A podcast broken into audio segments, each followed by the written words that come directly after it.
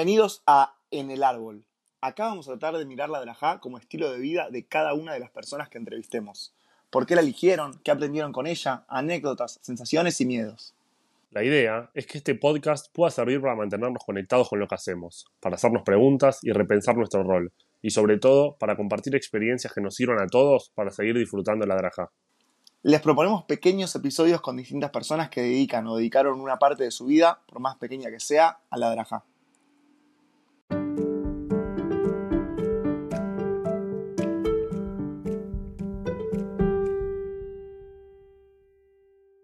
Habiendo terminado la primera temporada de En el Árbol, nos propusimos un descanso, una menujá. Algunos capítulos en los que con Cuchu charlamos de las preguntas que hicimos en la primera temporada, recordando lo que dijeron nuestros invitados e invitadas y dando algunas respuestas. Hoy hablamos de las primeras preguntas, sobre los aprendizajes en la Drajá y los motivos por los cuales elegimos este camino.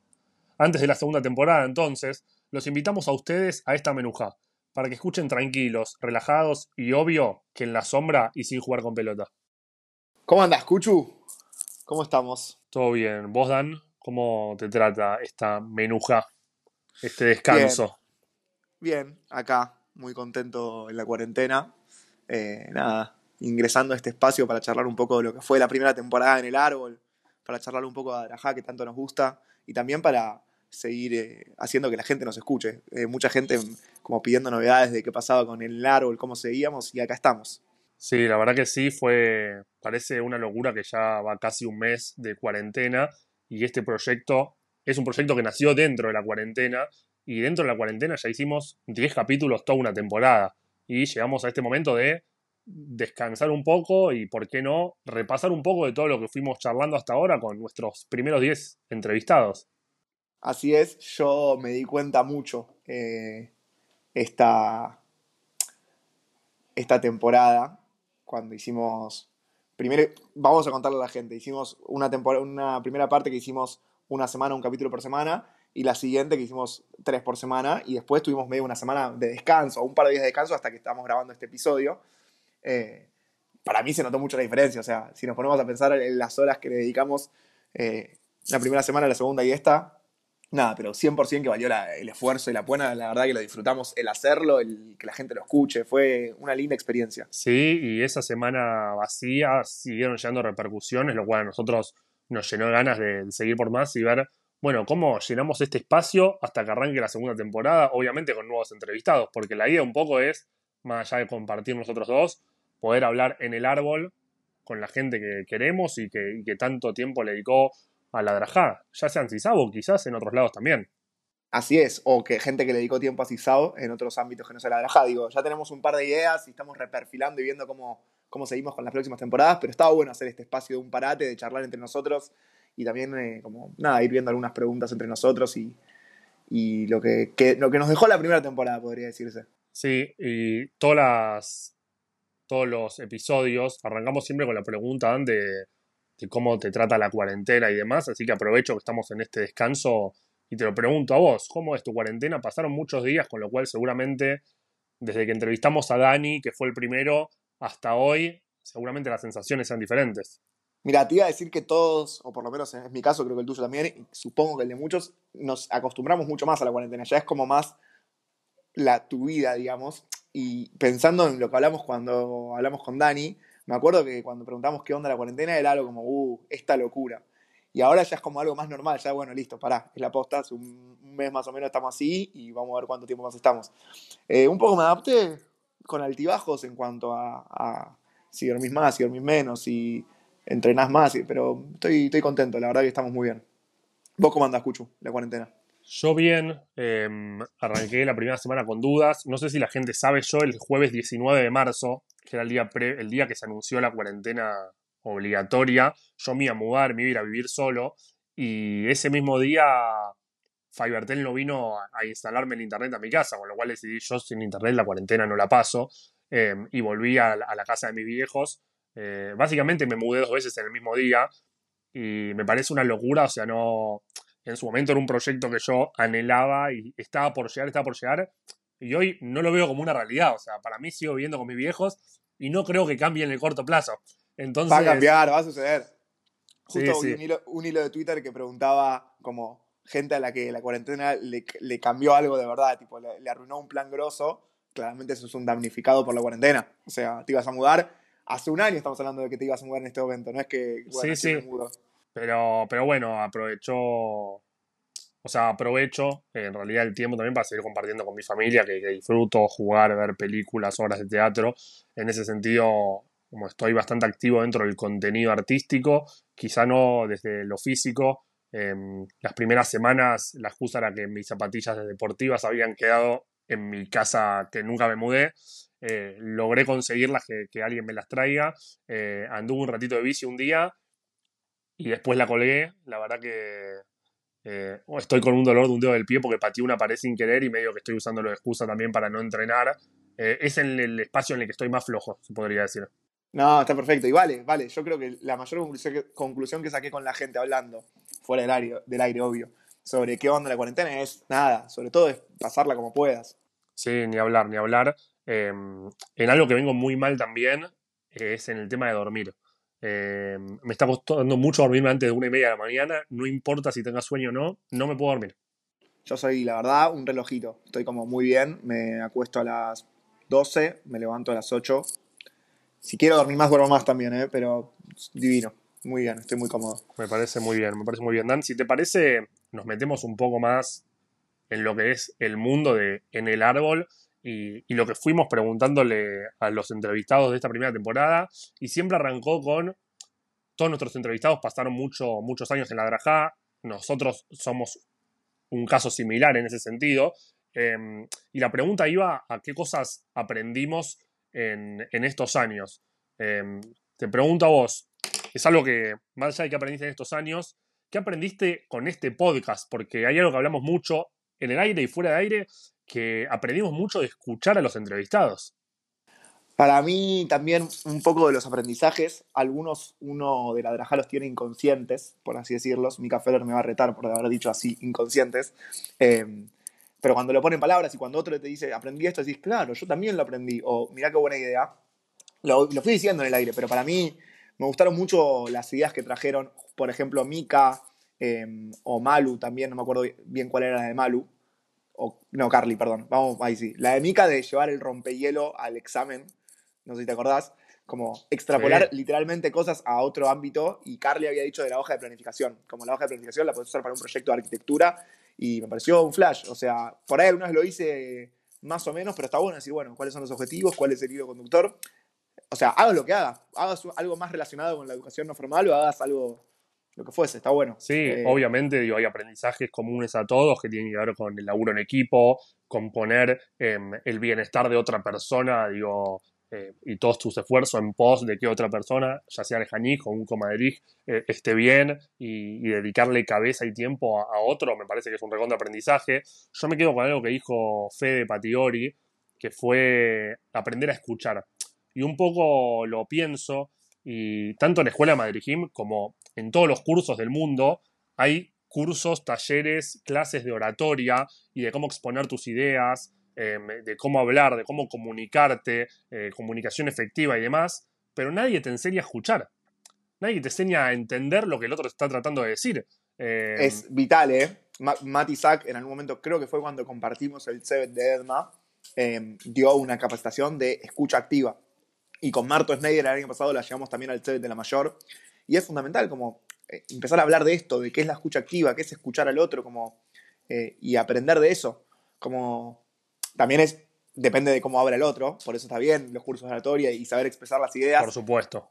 Pero fundamental que el que te está escuchando, eh, o que vos cuando estás escuchando, sepas cómo llevarte lo que está diciendo el otro, cómo escuchar, cómo prestar atención de verdad y no estar pensando en lo que vos querés decir o, contrarrestar. Y no, y no solo en entender el mensaje, sino también entender por qué la persona te dice lo que te está diciendo y desde dónde viene. Em, y a partir de ahí poder sacar un montón de conclusiones, porque hay una frase muy famosa que dice, entre lo que yo dije, lo que quise decir, lo que realmente dije, lo que escuchaste, lo que quisiste escuchar, bla, bla, hay como nueve posibilidades de malentenderse, malinterpretarse, de, no estar de acuerdo, no me acuerdo bien cómo es la frase, pero un poco es eso, digo, si perfeccionamos no solo nuestra manera de hablar, sino nuestra manera de escuchar y entender realmente al otro y, no poner palabras fuera del lugar donde no las hubo y no tratar de, buscarle el pelo al huevo y demás, eh, creo que va a ser mucho más fácil. Y es parte de laburar tanto en equipo, escuchar a Hani Him, y yo con esto que dice Fede de escuchar, sumaría también al, al como escuchar con los ojos, ¿viste? Cuando esto que ves en una ronda y te das cuenta de algo sin que nadie te haya dicho nada, me parece que eso es un recontra ejercicio que, se va haciendo a lo largo del tiempo y, poder llegar a eso y tratar de entender a la persona y entender cuándo no está bien, me parece que es un recontra aprendizaje. Observar, digo, eh, y para mí pasa, es una cosa que extrapolás, como llegás a una reunión, si vos tuviste años en la granja y estuviste viendo eso y, lograste notar las caras de tu Hanijim, quién está más metido, quién no, a quién lo dejan un poco más de lado, solo con ver cómo se posicionan, digamos, llegas a una reunión que no conoces a nadie y empezás a sacar conclusiones reales de, lo que está pasando, de cómo está el otro, cómo se siente, un poco de empatía que tiene que ver con lo visual, con escuchar de verdad. Me, todo esto, y esto mezclado con el trabajo en equipo que lo nombraste varias veces, me hace acordar algo que me di cuenta, casi seguro que es en el capítulo de Vinogol. Y acá hagamos un paréntesis, Cuchu. Eh, son 10 horas más, yo por lo menos la escuché otras 10 horas editándolo, como son un montón de horas de, escucha y de laburo, entonces puede ser que no nos acordemos exacto y nos equivoquemos con alguna cosa, pero bueno, tratamos de hacer un repaso mental. Y, obviamente, digo, en el momento, con toda la concentración del mundo, escuchando a cada entrevistado y después de 10 seguramente se nos mezclen quién dijo cada uno y qué no. Pero bueno, creo que Vinogol fue el que dijo que aprendió el laburo en equipo de un Mahané o algo así. Yo tenía muy claro esto de que... En la previa un Mahané fue cuando realmente aprendió a laburar en equipo, así dijo. Bueno, yo tenía muy claro esto de lo que te da como Madrid el Mahané, digo, y, lo hablamos fuera del aire, lo hablé con mucha gente, como bueno, una persona que se va de campamento y armó un montón de cosas y resuelve en un momento y 24-7 resolviendo y demás, eh, tiene un montón de aprendizajes. Y cómo la Drajá te da el trabajo en equipo, darte cuenta que en un Mahané nunca estás solo, trabajás con pares, con dirigiendo otros grupos, con coordinadores, con Hanijim inclusive, que, que, para mí es una de las grandes enseñanzas que me ha dejado trabajar con adolescentes que también son parte de, tu equipo y que tenés que saber trabajar con ellos.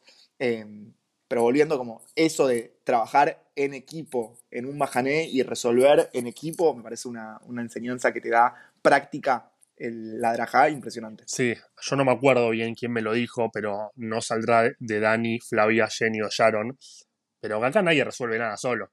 Digo, acá nosotros siempre hablamos acá, sí sabe.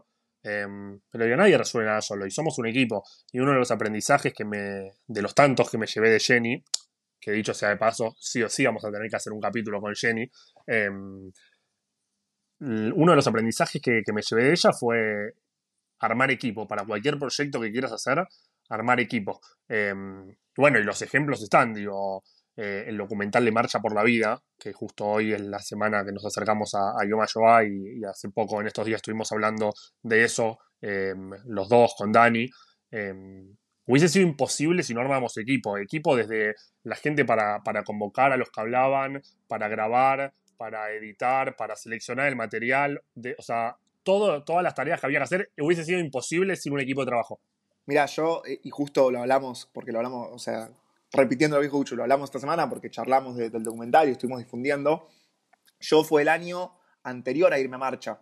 Eh, no me había ido a marcha, porque incluso fue medio también impulso de los chicos que se fueron el año pasado, de Mika, Cami, Fede, Sharon, Gonzi y Caro, que caballo que me dije todos. Eh, pero bueno, no, yo no me había ido a marcha, entonces, eh, y tampoco era un proyecto que yo estaba involucrado como idea y demás, entonces no tenía nada para decir en la entrevista, porque se entrevistó a jóvenes que habían ido, y tampoco estaba pero un día en algún contexto necesitaban a alguien que sostenga un micrófono o algo así, y me acuerdo que grabamos y, lo nombramos, y como, para mí es eso, desde el lado de cuando vos haces algo, hacer equipo, y desde el otro lado también, y hago un paréntesis para agradecer a muchos madrijín que tipo me escribieron respecto de en el árbol, tipo, che, quiero colaborar como se pueda. Desde los que tiraron ideas, que de verdad fueron muchos, tomamos una de Dieguito Oren, pero eh, me acuerdo ahora a Marto Stagen, Pablito Bruni, Brandon Slepiki, y otros que tiraron ideas y que tomaremos algunas, no adaptaremos. De hecho, muchas de las listas de ideas tienen que ver con lo que nos dijeron, hasta los que dijeron, che, estoy para dar una mano. Más allá de este proyecto en sí, como me parece que en, cualquier proyecto de la gente está buenísimo entender eso, que suma desde cualquier lado ser, eh, dar una mano, eh, a veces es nada, es como una pequeñez, pero de verdad se necesita eso, entender qué rol en el, equipo que se forma para ese proyecto se necesita, está buenísimo y, que suceda. Ni hablar, ni hablar. Hablamos mucho de, bueno, de esto que aprendimos y obviamente coincidimos con, todas las personas que pasaron por acá eh, en lo que fueron aprendiendo. Si tuvieras que sacar tu conclusión, Dan, de, qué es lo que aprendiste vos, algo que no hayamos nombrado, ¿qué, sería? Eh, mirá, voy a nombrar algo que creo que no se nombró y creo que responde exactamente a la pregunta qué es lo que más aprendiste, sobre todo teniendo en cuenta un concepto en que estuve justo leyendo en un libro y que también nombra Cachito Vigil en una charla, quizás lo tenés, si no podemos poner el link en los links relevantes de este episodio. Eh, eh, nada, que habla de, está obvio buenísimo, las partes que tenés débiles, las herramientas que te faltan, trabajarlas, pero uno tiene que hacer foco y hacer pie en lo que uno sabe hacer y que, en lo que es bueno. Digo, uno tiene que trabajar en eso y en fortalecerse en eso. Eh, y para mí algo que por una cuestión de, no sé si de personalidad o de crecimiento personal, fue lo que al principio más tuve, esto de pararme delante de un grupo y hablar, y, nada, me acuerdo en Escuela Madrid en una clase de oratoria, que, bueno, eso de cómo, cómo dirigirlo, cómo pararme a dar una actividad y cómo lograr la atención de, los chicos y, las chicas, eh, me parece fue algo que yo ya traía, digamos, no fue algo que estaba en bolas, eh, sino era algo que traía, pero que claramente fue lo que más aprendí hoy me veo a mí, eh, digo, cuando fui Madrid Taglit o dando una reunión de Tebet al frente de un grupo de gente y, me veo mucho más fuerte que cuando claramente empecé con Kazum en el 2000, no me acuerdo qué año. Em, pero bueno, eso creo que fue lo que más aprendí, como cómo pararte delante de un grupo de gente, eh, hacer que te escuchen, poder lograr captar la atención, me parece que te lo recontra da la drajá y con la práctica. Obviamente me, me ayudaron viéndome coordinadores y corrigiéndome y viéndome como dirigir y ayudándome a, no pisarme con el otro, pero también a dar espacio, porque claramente nunca lo hacemos solo, siempre es trabajar con otro delante de un grupo. Em, pero eso. Sí, y la realidad es que, digo, vos también tenías como un recorrido por fuera de la Draja que también te, ayudó. Digo, me parece que las dos como que se potenciaron mutuamente. Em, yo eso lo, lo, he trabajado en su momento con algún CEBET que he coordinado. Em, y no me acuerdo muy bien de dónde lo saqué, si lo saqué de ahí o lo saqué de alguna capacitación en el laburo, pero un poco el mensaje era, nadie se destaca por ser un 6 en todo, tipo, está bien, lo que sos un 4, organización, no sé, lo que sea, lo tenés que mejorar y hacer un 6, un 7, pero lo que sos un 8, un 9, lo tenés que hacer un 10, y realmente te vas a destacar con esos 10 no con el 4 pasando a 6. Después, obviamente, uno para desarrollarse en un espacio y más aún cuando va creciendo el rol y va teniendo cada vez más responsabilidad, digo, no, no, no debería no tener baches, no debería tener ni baches ni, puntos muy débiles, pues la realidad es que, o yo creo a mí, lo que me hizo ir creciendo y más allá de, tener éxito ¿no? en el camino, que un poco es el camino que uno o va eligiendo o le va tocando, em, pero yo creo que siempre en los espacios en los que me destaqué, fue por explotar lo que mejor sé hacer. Em, y eso también es un aprendizaje. Y, sobre todo, Cuchu, en este ámbito, sobre todo, porque justo voy a tomar el stand-up porque lo nombraste, digo. Yo en el stand-up soy más bueno en esto, más bueno en lo otro. Estoy solo en el escenario. Me defiendo yo solo. A lo sumo puedo complementar con un equipo si quiero poner algo, pero el stand-up básicamente es justamente eso, vos solo en el escenario. Acá tenemos una virtud como, como concepto y lo que hacemos que es, tenés un equipo. Entonces, es buenísimo si vos, Cuchu, te destacás en A y el de al lado se destaca en B, porque justamente ese es el objetivo de trabajar en equipo, complementarse. Y obvio que vos tenés que mejorar en B, Cuchu, pero también eh, si vos sos buenísimo en A y seguís fortaleciendo A y el otro es buenísimo en B y seguís fortaleciendo B, vamos a ser mejores todos como departamento de juventud, como como Adrigin, como Cebet, lo que fuese. Ni hablar, ni hablar. Y obviamente esto hablando en equipos para, también tareas específicas, obviamente en un año y con Comadrijim, que todo el mismo siempre haga lo mismo y el otro mismo siempre haga lo mismo, no sirve, porque tiene que ver con el aprendizaje también, pero no sé, pienso en un día en línea y quizás alguien es buenísimo eh, hablando del escenario, como otro alguien es buenísimo manejando las rotaciones, otro alguien es buenísimo ordenando tal cosa, y, está bien que exista esa división para, para potenciarnos entre todos una cosa más que aprendí. Eso, eso te iba a preguntar, para ¿qué fue lo que vos aprendiste o más aprendiste? Más allá de eso, yo creo que lo que me llevo es em, a hablar y tratar de resolver las cosas. Parece, va a parecer muy así o así dicho, em, pero tengo el recuerdo de, una situación en particular que me parece un poco grafica esto. Em, teníamos algún inconveniente con, algunos Hanijim en, en escuela de Madrid que, que medio que querían, no estaban convencidos de seguir, sino... Y yo sentí que ya habíamos medio que hecho todo. Ya habíamos hablado, bla, bla. Y Flavia nos dice, espera, pero hablemos una vez más, sentémonos y hablemos y entendamos por qué no quieren. Y expliquémosle, digo, por qué está bueno el espacio. Y nos volvimos a sentar y convencimos y los Hanijim pudieron terminar la escuela de Madrid Y, lo algo muy puntual y me parece que es algo que fue pasando a lo largo de toda mi darajá un poco. Pero esto, las cosas se hablan y no somos especialistas en nada de alguna manera, pero de otras somos especialistas de alguna manera en darajá. O sea, obviamente no, somos psicólogos, eh, no somos docentes, em, y hay un montón de cosas que no somos, no somos, eh, no, no, nos... Em, sí, sí, no, tenemos no nos dedicamos, no sé, a, resolución, a resolución de conflictos, a...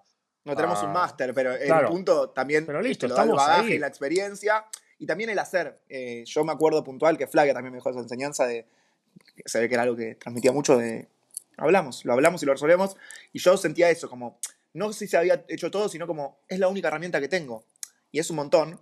Por un lado, eh, se pueden lograr un montón de cosas sentando y charlando, de verdad, si vos escuchás y sos bueno comunicando y de verdad entendés qué es lo que le pasa al otro, podés lograr un montón de cosas, eh, pero también algo que, que, me lleva a una anécdota que quiero que cuentes, es que mentira que es la, última, la única herramienta que tenemos, porque dentro de lo que es hablar o transmitir, tenemos un montón de formas de llegar al otro.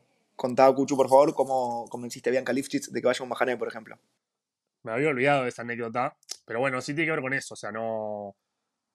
Digo, esto en... Lo el aprendizaje yo lo, lo, definiría como esto, no hacerse el boludo. Digo, en el sentido de, pasa esta situación, vamos a resolverla como sea. Digo, si nos tenemos que juntar millones de veces a hablar, nos juntamos. Tenemos que llamar a los padres 500 millones de veces, los juntamos. Tenemos que hablar con otro Madrid, otro coordinador. No ir a caminar por sabe con el Janij, pero lo hacemos, hacemos lo que haya que hacer. De última no nos sale. Siempre es mentira que hicimos todo. Mentira. Siempre hay algo más para pensar y ser creativo y hacer para resolver el problema, como lo que hizo Cucho, perdón. Te introduzco. Eh, no me acuerdo bien. Creo que era 2013. Em, yo era Madrid de Balagán. En Muadón era el año más grande. Y no sé por qué Bianca, a quien le mando un beso gigante, em, que hoy obviamente seguimos en contacto y es una persona a quien quiero mucho. Eh, no sé por qué no quería venir al Majané. Medio que para mí, por, cómo era Bianca, quería, pero se hacía la que no. Pero yo no me podía dar ese lujo, porque por más, por, más que, quiera y que se haga la que no, hasta que no se anotaba no iba a venir. Em, y le hice en un Word motivos para ir a Uruguay, donde había muchas cosas propias de un Majané, muchas cosas que yo le hacía chiste a Bianca y demás. Em, pero bueno, cuestión que Bianca terminó viniendo al Mahané. Yo no creo que haya sido por eso, pero para mí lo más loco fue cuando Bianca usó eso para convencer a una janija más chica em, de que vaya al Mahané también. Y, le, no sé si se lo mostró, si le contó lo que yo le había hecho, si lo adaptó, no importa, pero digo, el recurso de, bueno, hice esto. Y, un poco, independientemente que yo, yo creo que Bianca no es que fue al Mahané por eso, de alguna manera lo tomó y, y digo, fue consciente de que eso sucedió y de que otra persona le dedicó el tiempo y el esfuerzo para tratar de convencerla de que vaya. Después, si fue eso lo que la convenció o no, me parece que no importa un poco. Porque a mí, o sea, yo no importa si soy yo el que convenzo o no. Un poco es el reconocer que la otra persona está dedicándole tiempo y que le, que le importa y que le preocupa. Y también para mí, como conclusión del, del paso anterior, de nunca hicimos todo lo que había para hacer, es muy poca probablemente eh, un Janij, por ejemplo, vaya a un Mahané solo por ese llamado. Es una sumatoria de cosas la que hacen que las cosas sucedan. Entonces, quizás esa carta no fue en la razón, pero sin duda fue un granito de arena que se sumó a las ganas que de verdad tenía, al año que han tenido positivo o negativo, como todo es una sumatoria de cosas. Entonces, en esa sumatoria de cosas, cuantos más porotos uno suma para, para su lado y para resolver y para que las cosas sucedan y salir adelante, 100% que, que es más fácil. Sí, y sumo otra anécdota. Em, cuando yo era coordinador de Goborín Mayor en 2016, un día antes del Majané Invierno, o sea, esa 7 de la tarde del día anterior a que nos vayamos, em, escriben los Madrid de un grupo diciendo estos dos, dos Hanijim que eran mellizos eh, no vienen. ¿No la contaste en el aire esta? Porque hemos tenido una conversación fuera del aire y no me acuerdo si la contaste ahí. Me parece que la contamos en el Shabbat que hicimos con Mika Feller, Cami Mati, pero no estoy tan seguro. Contémosla y de última. Contémosla, de última la ¿se gente la saltea. Claro. Em, los Madrid me escriben, em, no vienen. ¿Cómo que no vienen? No, nos dijeron que no vienen, uno se siente mal y el otro no sé qué. No vienen. Yo, para, no puede ser. Un día al Majané, estos Hanijim vienen siempre, no pueden no venir al Majané. Entonces lo llamé yo como coordinador. Y digo, no, no. Noche A lo- anterior a que hace. que Noche anterior día al de Majané. Majané. O sea, yo estaba preparando los listados, ¿entendés? En mi casa. Pero dije. ¿qué, qué pierdo? Ese es el tema. ¿Qué pierdo? ¿Cinco minutos? ¿Diez? Digo, ¿qué es lo peor que puede pasar? El- el- la familia se va a enojar si yo llamo para comenzarlo para un majané cuando saben que es importante. Y No. a veces pensamos, como, ¿y qué voy a decir? Y nada, lo que puedas, lo que Bueno. te salga va a estar bien, hacé. Bueno, y Eso es más fácil que no hacer. fue, fue justamente eso. O sea, yo sin, sin ningún argumento claro, digo, los papás sabían la importancia o lo grosso que es un majané, digo, no se lo tenían ni que explicar. Hablé un rato con el papá eh, y me dice, le digo, ¿me pasás con uno de los dos, que era el que no se sentía mal? Me dice, sí, te paso. Y me puse a hablar con el Janis de cuarto grado, donde tenía un montón de cosas para hablar y a la vez no. Digo, porque tampoco te largan muchas palabras. Y le empecé a contar algunas cosas que íbamos a hacer en Majané, le conté como secreto, no sé, una actividad que se venía, una actividad especial, no sé, cosa. Y me dice, bueno, sí, está bien, me parece que voy. Me altó que me pasa con el papá y el papá me dice, pará, a ver, te paso con el otro, porque si, me, mañana se siente medio bien y lo convences, te lo mando también. Bueno, dale, le hablé, le hablé, le hablé. Tenía medio mal, de sentirse medio mal, un poquito de miedo. Y al otro día a la mañana llegaron los dos. Y para mí fue increíble. Y lo bien que estuvieron los dos en el Majané. De hecho, presenciaron uno de los momentos más históricos de los Majanotes de Borín Mayor, que, que está grabado y tiene que ver con, con una exposición en el Expo Plato. Ah, fue esto, yo pensé que era en, en el verano, qué lindo. no, fue eso, fue eso. Tali Kipperman se lo va a acordar sí o sí. De hecho, el De otro hecho, día me me mandó pasó el el video, video. claro. claro, fue por ahí. Perfecto. Bueno, Cuchu, pasamos a la siguiente pregunta, si te parece, que es eh, ¿por qué elegís, elegiste, ele- eligieron las personas que pasaron en este podcast, elegimos vos y yo, ser Madrijim en su momento, coordinadores, eh, Mejanjim, los diferentes roles que, que les tocaron? ¿Qué querés arrancar? Sí, quiero arrancar. Antes quiero decir, porque pareciera como que listo, de repente somos maravillosos convocando Majané. Me ha pasado No, ese mismo no. año tratar de convocar un Majané de verano a una Janija, hablar 15 minutos por teléfono con la Janija de quinto grado y no lograr convencerla. Digo, No, por de esas tenemos, tenemos mucho más que no nos salieron que las que nos salieron. Pero bueno, Y- y también pero es- es- con, las es que nos salió, con la que nos salió, ese Janix un recuerdo que no se lo olvida nunca. Entonces vale la pena. Y es obvio que para que te salga una, tenés que hacer 10. Y, y me retrotrae, retrotrae al primer episodio de este podcast, cuando Dani Len nos dijo algo bueno sobre este podcast o sobre algunas cosas que hicimos en común y que creo que lo dijo en el aire. Si no, lo traigo, que es que nosotros tenemos un proyecto fallido que fue la, el bolillero de los Madrijim, que para mí no fue tan fallido igual. De hecho, después de ese capítulo me habló Flor Weimar, a quien le mandamos un beso, diciendo que ella jugó en la oficina de Madrid Gym al bolillero de Madrid Gym, con lo cual, Claro. si ella jugó, se lo acuerda y tuvo un buen momento, ya valió la pena. Pero más, más allá de, de qué tanto éxito o no éxito tuvo, eh, claramente tiene que ver con hacer. Digo, si yo eh, hago 15 y por ahí hubo 12, es como, en todo en la vida así, las ideas que pueda llegar a hacer, los proyectos, eh, todo. Si yo hago 15 y puede ser que falle 14, pero con- yo me convencí a uno y es un montón. Si yo llamo, llamo a uno es mucho más difícil que lo. Y es lo que hablábamos, Hay que hacer. es lo que hablábamos de esto, de hacer sin importar si sabemos o no hacemos, o no sabemos, y bueno, y última pedir ayuda y hacer equipo. Eso, sin, con sin- sin- sin importar en el sentido de no tirarse abajo, porque no sé, sino eh, tratar de estar seguro, de averiguar. Si, si de verdad no sé cómo hacer algo, nada, pediré ayuda, pediré asistencia eh, en cualquier aspecto, pero como hacer, hacer, sin Bueno. mentalmente trabarse. Y esto de, de pedir ayuda, un poco hablaba Dani en los aprendizajes, de que él aprendió mucho, en principio, de Flavia, Sharon y Jenny siendo más chicas, y un poco le agregas eso también. Digo, yo aprendo constantemente, ¿no? Por más que uno puede estar 10 años, 8 años en la drajá, pero en cada supervisión, de Madrid Gym de primer año hasta Mejan Gym de mil años, o en una reunión de coordinación, eh, se sigue aprendiendo, y me parece que eso es lo bueno. Y ahora te lo voy a linkear con la pregunta que me hiciste. Pero, pará, no, quiero decir una chiquita, ¿puedo? Porque no, eh, esto es, estamos hablando muy en el árbol y muy, muy sacado. Vamos a ver cuántos capítulos salen de esto, si uno, dos, tres, queremos hacer capítulos cortitos, pero nos vamos. Eh, el otro día supervisando con Diego Winnick, le mandamos un saludo a él, eh, me enseñó un concepto que por ahí ya lo tenía, pero me lo hizo poner en palabras que me pareció muy groso. Breve cuento, están trabajando por Zoom algunas veces y eh, se ponen de fondo de, de Zoom, en la imagen que se pone atrás, cosas para joder y demás. Y nada zarpado, pero digo como, bueno, distrae y se, distraen con lo que se pone mutuamente. Entonces Diego dijo, ¿y por qué no les decimos que, que se pongan algo nosotros? Ponete una foto de chiquito, ponete una foto del CISAO. Y me pareció genial el concepto. No es que lo estamos haciendo eh, porque necesitamos eso, sino para contraatacar lo que queremos que no suceda. Eh, y ese concepto, de verdad me lo enseñó, digo, estamos en la supresión y yo como coordinador por ahí debería haberles dado la solución a eso y me lo dio Diego, porque, porque es así la de es como algo muy horizontal. Y está bueno para llevarlo a otros ámbitos también.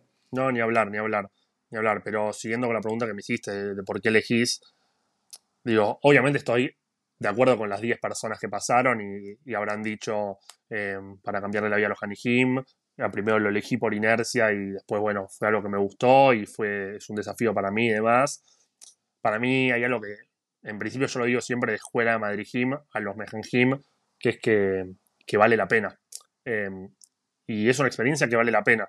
Em, y yo creo que uno, creo en la educación y, creo la Adrajá y los grupos y el espacio que te da, en este caso CISAB, para generar cosas espectaculares en, los Hanijim, pero también creo que la Adrajá te termina dando mucho más de lo que vos le das a, toda la gente con la que te cruzas. Em, y en ese sentido, para mí, digo, uno la, la es para y para el otro, digo, pero no deja de ser algo que te hace, le hace bien a uno. Y, digo, ah, me hace bien, no en el sentido de estoy con mis amigos y la paso bien, que sabemos que mucha gente quizás elige la Draham por eso, sino me hace mejor, me hace mejor persona, me hace mejor todo, me hace mejor ser humano. No sé, no sé cómo explicarlo, digo, es muy difícil salió, palabras. No, salió, salió. Para mí, en el sentido de. Tiene dos sentidos, en el que disfruto, pero no esto que dice Cuchu. Por supuesto que disfruto los amigos que ya tenía compartir un espacio. Por supuesto que disfruto los amigos que me hice en la de la High, que tipo gente que antes no conocía y conocí, y disfruto ir a cenar con ellos y charlar de otra cosa porque los conocí ahí. Pero sobre todo, y también disfruto pararme delante de un grupo para una actividad, estar con los chicos y charlar, cantar en un fogón, en un majanet, disfruto de hacer eso. Y me hago mejor en el sentido de, para mí hay como, o sea, te ves obligado a ser mejor persona. Digo, no, no es como súper egoísta pero, y, raro. Yo muchas veces me he preguntado como, uh, no, soy Madrid, tengo que hacer esto. Bueno, pará, debería ser si son Madrid o si no son Madrid.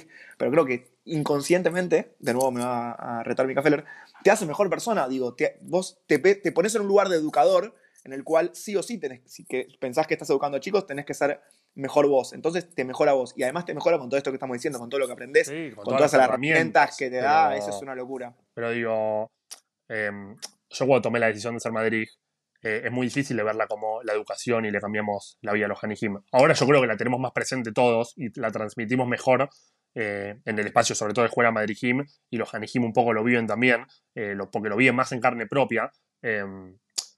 Yo no, o sea, en mi cabeza no entraba en no ser Madrid, pero porque para mí ser Janij era una masa, ¿entendés? ¿Y cómo iba a dejar de tener ese espacio? Y yo como Janij y, los Madrid te decían, tipo, Cuchu, tenés que ser Madrid. Y a, mí y a, y a muchos, ¿no? No es que a mí por, por ser Cuchu. Y, y, me parece que eso, eh, o sea, ni lo puse en duda. Em, y bueno, después la, la me parece te va llevando, que es un poco lo que hablamos con Malu, que yo lo dejaría para otro capítulo, pero un poco como uno lo que planifica futuro y cómo te va llevando el camino, eh, que entiendo que es para, para otro espacio. Em, pero esto de que se mezcla, se mezcla un poco eh, con la pregunta que después sacamos, que era la del estilo de vida, que era un poco tendenciosa, pero para mí es así. Y si yo te digo, entre las tres decisiones más importantes de mi vida, en el sentido de que lo que me hicieron o lo que me formaron hoy como persona y como ser humano, una es haber sido Madrid, pero no, ni la dudo, ni la dudo, o sea, yo, o sea, desde la timidez, desde, todo, desde, o sea, uno piensa en la forma de hablar y poder pararse, digo, porque es la primera la primera cosa que nos dice, digo, siempre pensamos en, bueno, Escuela de Madrid Gym, decimos herramientas para la vida, eh, en una reunión de trabajo, pararte adelante de gente y poder hablar. Y esa es la más eh, tangible. Pero digo, no, no, no tendría, o sea, no sería la persona que soy hoy sin haber sido Madrid y no lo puedo escribir en palabras. Y para mí, no, bueno, yo tengo, además de lo que te estás refiriendo vos a las herramientas que son difíciles de explicar, hay algo que es muy real, eh, y creo que a los dos nos pasó en el mundo de las ideas, que es que el mundo de las ideas brevemente es un curso donde 50 personas de diferentes ámbitos se juntan y hacen un montón de cosas. Y una de las virtudes que tiene es que se juntan 50 personas y generan como una red que sí o sí te dispara otras cosas.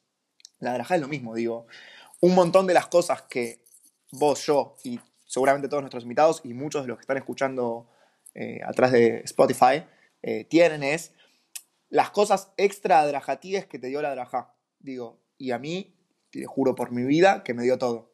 Todos mis trabajos extras adrajatíes tienen que ver con la Adrajá y, y el gancho fue por ahí. Todos, todos, ¿Tu todos. novia? no, sí. Mi novia, 100%. Eh, ¿Qué más? Pero bueno, no, en un momento me puse a pensar y me di cuenta que todo, todo lo que me, lo que me pasa en la vida tiene que ver con eso. No, es, es increíble. Es increíble y es como difícil de entender si no lo viviste. O sea, digo, seguramente haya mil espacios en que se pueden generar cosas parecidas. Pero me parece que todo lo que vivimos, estamos, esto estamos de acuerdo en que, en que es difícil que sea igual. Y Em, respecto, perdón, respecto del por qué Cuchu, eh, para mí esto no es menor. Que pasaba, pero también pasa, hay que seguir provocándolo, pero también entendiendo un poco esto de- del discurso que vos decís de, de que el, el Madrid que entra a ser Madrid que entienda lo que es cambiar la vida a los chicos, lo que es eh, dejar una marca, lo que es eh, transmitir valores y demás. Pero volviendo, eh, lo que decía Malu, de, de- le contó como anécdota de, de lo de Rula, de que la veía Rula eh, y pasó eso y dijo, quiero ser como ella. No es menor, digo, pasaba mucho para mí, tiene mucho que ver con, mirá qué capo este chabón que viene y que eh, me da una actividad y cómo nos divertimos mutuamente y quiero hacer eso. Eh, para mí, mucho de por qué yo fui Madrid tiene que ver con eso, con, con haber Sí. venido a los grupos de chiquito y haber estado y haber visto en Madrid Kim y como, quiero seguir acá, obvio, por Y supuesto. después dentro de los mismos Madrid Gym. Yo recuerdo mis primeras capacitaciones, ver a los Madrid Gym más grandes participando, Claro. liderando sus equipos en los juegos, ¿viste? Tipo la competencia, que el, tipo el gran juego. Es decir, yo, yo quiero ser eso, ¿entendés? Yo quiero liderar a mi equipo, quiero, no sé, como por decir de alguna manera, quiero que mi equipo gane todas las Sí, competencias. sí. Y un poco lo vivís así, lo vivís así, me parece que se va contagiando y se va generando. Y después, bueno, algunos serán de una forma, otros de otra forma, pero, pero sin lugar a duda, para mí las tres palabras eh, vale la pena. Y Eh, déjame, a- déjame agregar algo más, perdón, del por qué. Eh, y esto yo la, la molesto a Sharon, que también le mandamos un saludo. Eh, en algún momento nos preguntamos por qué elegiste ser coordinador y demás, y yo eh, respondía porque me gusta mucho ser Madrid. Eh, que tiene que ver con esto que nombraba antes de, de lo mejorcito, digamos. Eh, yo creo que de verdad disfruto mucho pararme delante de un grupo eh, o de lo que fuese y dar actividades y jugar y demás. Y eso eh, me encanta. Y creo que te lo da la Drajá. Y también te da la, te da la Drajá como coordinador, como cualquier rol, ver a una actividad. Y eso es, es muy groso. Sí, jugar, ese- y jugar en cualquier jugar. ambiente, y conocer gente, y, y como no tener, a mí me pasa de la gente que me conoce en este ámbito no me cree cuando yo digo que soy una persona muy tímida. Pero yo voy a un Claro. lugar donde nada que ver, eh, no sé, empiezo un laburo y, y no te participo en el almuerzo, soy como muy tímido. Ahora, me mandás a un seminario de Madrid Gym donde no conozco a nadie y, te rompo una tela eso delante de eso todos. es impresionante. te Eso rompo una tela delante de, todos, ¿entendés? Eh, De verdad lo es. eh, pero listo, porque el marco y el contexto me inspira confianza desde ya.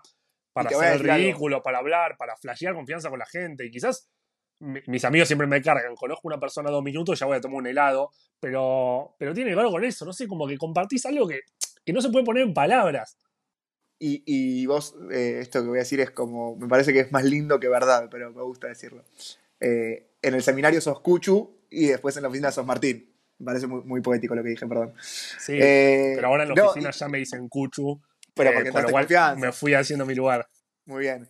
Eh, no, esto te iba a decir que respecto de los motivos, este fue el motivo que yo expuse y de por qué elijo y, y me encanta. Uno de los motivos por los cuales elijo estar en este espacio.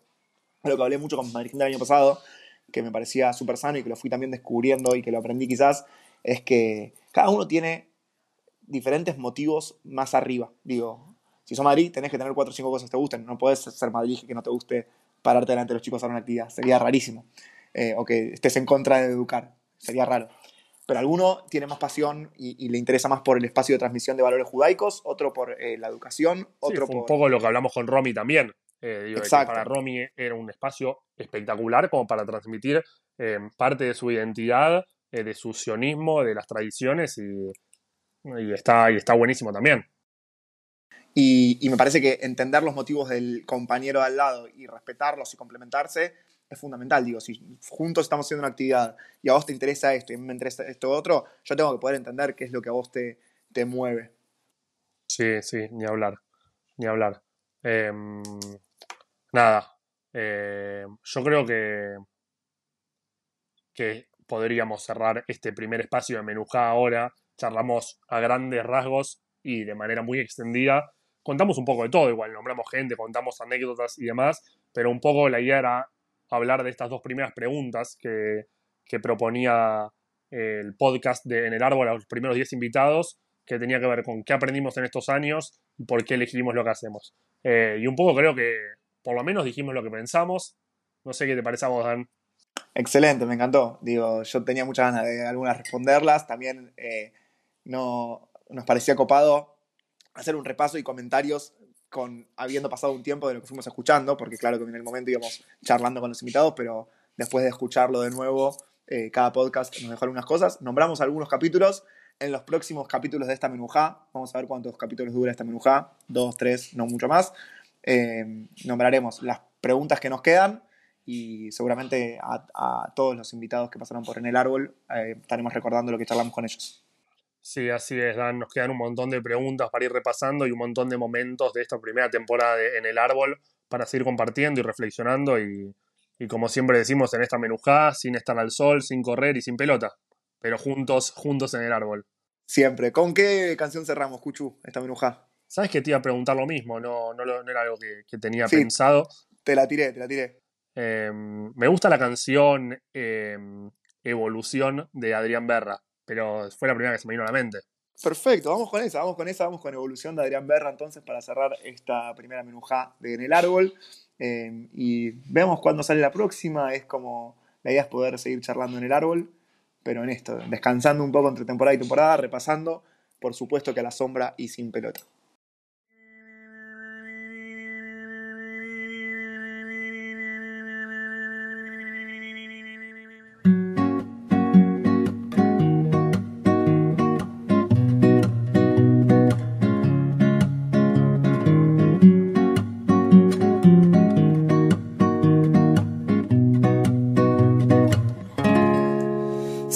Está abriendo la tierra.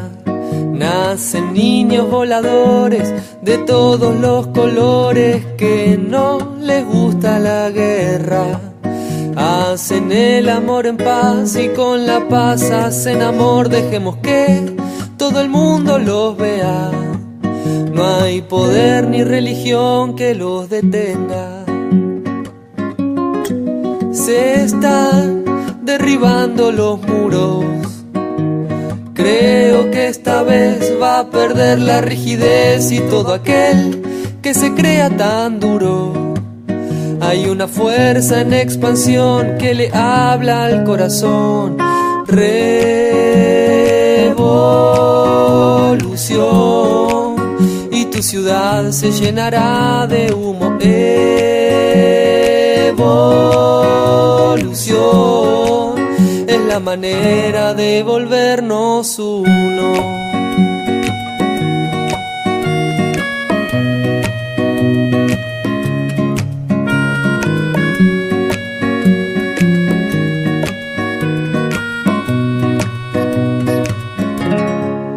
Que se vengan todos los perseguidos, hoy se curan los dolores al ritmo de tambores y de abrazos desconocidos. Hay una fuerza en expansión que le habla al corazón. Revolución y tu ciudad se llenará de humo. Evolución es la manera de volvernos uno.